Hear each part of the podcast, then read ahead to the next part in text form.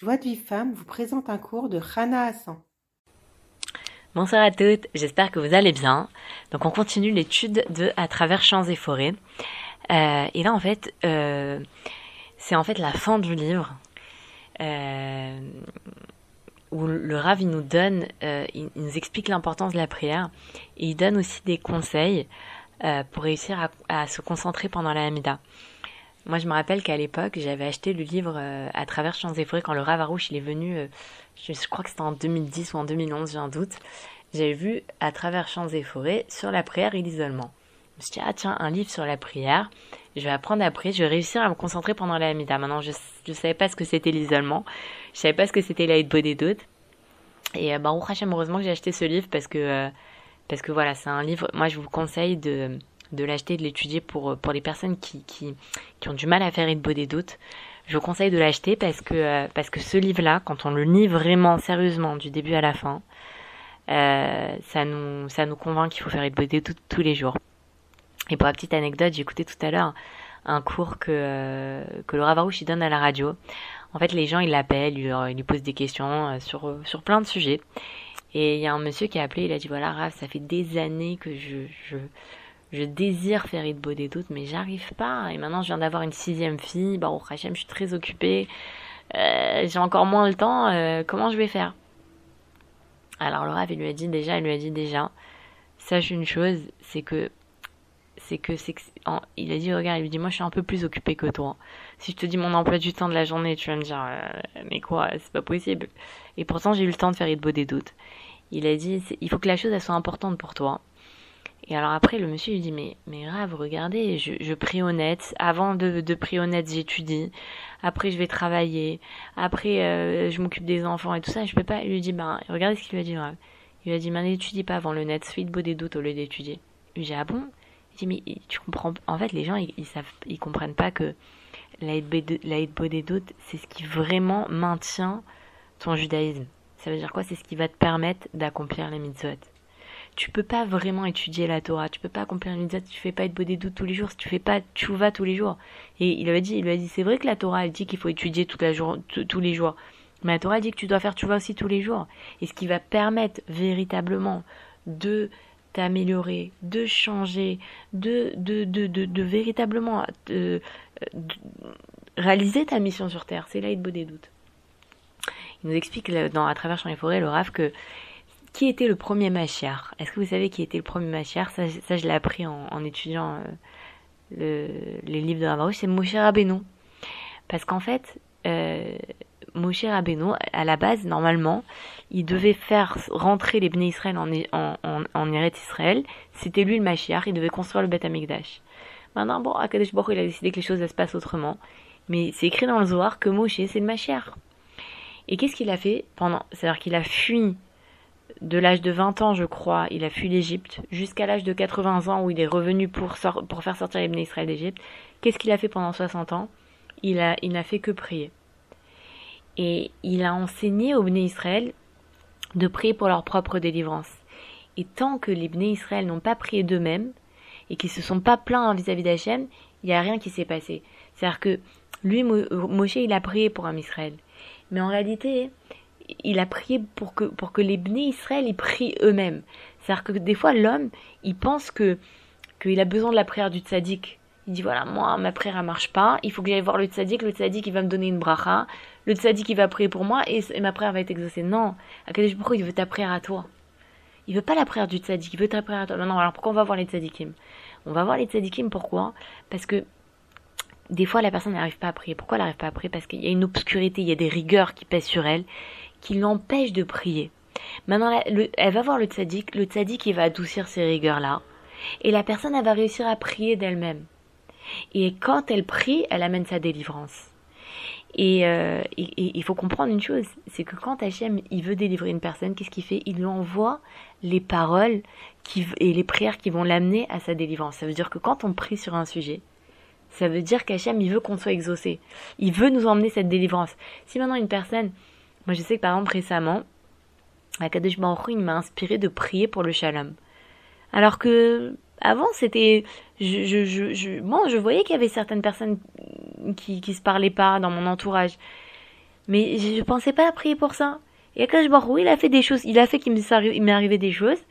Et j'ai commencé à dire, mais attends, mais je vais prier pour que telle personne et telle personne, se réconcilient. Et quand, ça veut dire, quand Hachem, il t'inspire de prier sur une chose, c'est qu'il veut que tu l'obtiennes. Il veut t'amener à cette délivrance. Et, euh, c'est ce qu'il a fait Moshe. Il a prié pour que les Bnei Israël, ils ouvrent leur bouche. Et ils ont réussi. C'est quand ils se sont plaints à Hachem qu'Hachem, il a amené la délivrance. Pareil, le deuxième Machiar, qui on connaît comme deuxième Machiar David Ameller. David Ameller, d'ailleurs, c'est, c'est, on dit Machiar ben David. Et eh ben, David Ameller, qu'est-ce qu'il, qu'est-ce qu'il enseigne? Il a écrit les Teilim. Il nous enseigne la prière. Et le dernier Machiar, il va aussi nous enseigner la prière. Il va nous apprendre à prier. Il va nous apprendre la force de la prière. Et il a dit, il a dit à Ben Ahmed que quand Machiar va venir, de même qu'aujourd'hui, tous les juifs y mettent les téfilines, et ben même quand le Mashiach va venir, tous les juifs ils feront une heure de des doutes. Et chacun il doit se poser la question pourquoi j'arrive pas à avancer dans ma vie? Pourquoi j'ai des défauts? Pourquoi je suis faible? Pourquoi? Parce qu'il manque la prière. Il manque. La, véritable délivrance, c'est la prière. Parce que sans HM, on ne peut pas changer. Et tant qu'on voit que le Yitzhara, il nous embrouille et qu'il nous fait tomber et qu'on retombe à nouveau dans la faute, Tant qu'on est comme ça, il faut demander l'aide d'Hachem, supplier, jusqu'à ce qu'Hachem, il nous fasse sortir de ce Yetzahara. Maintenant, lui, Yetzahara, il sait que la prière, c'est la délivrance. Et c'est pour ça qu'il investit toutes ses forces pour que la personne ne prie pas. Savez, quand vous, vous allez faire votre prière, bizarrement, vous êtes pressé, vous avez toutes les, toutes les choses que vous avez à faire, elles vous reviennent au moment de la prière. Vous n'arrivez pas à vous concentrer. Mais pourquoi? Ça, c'est l'Yetzahara. Pourtant, quand vous, pour les autres mitzvot, ils, ils, s'attaquent pas comme ça, ça. Une personne, elle veut être elle veut, elle veut préparer Shabbat, elle va faire les meilleurs plats qui sont possibles. Elle va pas dire, bon, allez, allez, vas-y, je fais vite fait euh, mon Shabbat, euh, je fais euh, des pommes de terre à l'eau et un peu de viande et on se débrouillera Shabbat. Non, non, on se donne à fond pour le Shabbat. Les gens, ils, pendant des heures, ils cherchent un étrog, ils sont prêts à dépenser des, des milliers et des cents pour, pour un étrog, pour une belle Hanoukia, pour... Mais par contre, pour la prière, on n'a pas le temps, on est pressé, on n'a pas envie, on est, on n'arrive pas à se concentrer. Et, il nous dit, le, rêve, quelque chose d'extraordinaire, il dit, le, les Teilim, c'est considéré comme du Beatlesman. Ça veut dire que les Teilim, les gens, ils pensent que c'est pour les gens qui ont rien à faire, les gens qui, pour les femmes, pour, euh, pour les personnes âgées. Le Likuté Tfilot, il paraît carrément inutile. Rabbi Nathan, il a écrit un livre de Tfilot qui fait presque 1000 pages. Ça veut dire, euh, c'est, un, c'est un très gros livre. C'est un très très gros livre. Il y a des prières sur tous les sujets. Les gens, ils voient pas l'utilité de ça. Mais pourquoi? Parce que c'est l'Yetzirara qui nous embrouille. Il nous embrouille pourquoi? Parce qu'il y a écrit dans la Gemara quelle est la chose qui est sublime et qui est méprisée de tous? C'est la prière. Et la, plus grande prière qui, alors là, qui est vraiment, elle, pour le coup, elle est vraiment, vraiment méprisée, c'est la des doutes. Les gens, ils, ça, des doutes, c'est vu comme une faute, comme une folie. Quoi? Moi, je vais parler toute seule. Quoi, tu t'as fait 6 heures dites beau des doutes Mais t'es complètement... Pas combien de fois moi, moi, si, si, une personne, elle, elle dit ça, c'est qu'elle elle a, elle a jamais fait 6 heures dites beau des doutes. La première fois que j'ai fait 6 heures dites beau des doutes, je peux vous dire que c'était la première fois de ma vie que j'ai ressenti une proximité avec Hachem comme ça. J'ai senti une proximité avec Hachem, mais c'était mais un ta'anoug. Mais quand je vous dis c'était un plaisir, c'était du bonheur, du bonheur, de la proximité avec Hachem, la gdoucha. C'est un truc incroyable. Et quand on connaît ça, on, a envie de refaire, on a envie, on se dit waouh, t'as fait 6 heures de bonnet de quoi T'as fait 6 heures de remerciements, mais c'est magnifique, c'est comme ça qu'on doit réagir. Quoi, tu fais de bonnet tous les jours, mais c'est génial. Apprends-moi, explique-moi encore ces derniers temps, Baruch Hashem, il y a plein de gens maintenant qui, qui, qui, ont envie de savoir comment on fait de doutes, qui posent la question, qui, qui, le, qui, qui disent waouh, c'est magnifique, tu fais de doutes tous les jours. Mais, mais, mais Baruch Hashem, c'est parce que justement c'est en train de se diffuser. Et, il nous dit le rêve que quand les gens, ils voudront pas faire partie de, de, de, de ceux qui méprisent la prière comme c'est écrit dans la Gemara, alors on commencera à voir le, que le Mashiach il est, il est en train d'arriver. Et, vous allez voir, si Bezrat Hashem, j'espère qu'on va pouvoir terminer l'étude à travers champs et forêts. euh, vous allez voir à la fin du livre, le Rav il donne de- des conseils. Vous allez à, partir du moment où vous allez écouter ces conseils-là et vous allez les appliquer, vous allez réussir à vous concentrer dans votre amida. Et pas seulement vous allez réussir à vous concentrer, mais vous allez réussir à éprouver du plaisir à prier. Et, euh, et, euh, et, c'est vrai qu'il dit Rav, c'est- assez étonnant. Quand, une personne, elle fait une mitzvah, elle pense pas à autre chose. Par exemple, une femme, elle prépare Shabbat. Elle pense pas, euh, oh là là, faut que je fasse ci, faut que je fasse ça, faut que je fasse ci, faut que je fasse ça. Quand une, quand une personne, elle est en train de travailler, elle pense pas, euh, oh là là, j'ai des choses à faire, j'ai des dettes, oh. Non, la personne, elle est en train de travailler, elle est concentrée dans son travail. Et que dans la prière, où la personne, elle pense à autre chose. Parce que le Yetzirara, il sait ça. Il sait que c'est là.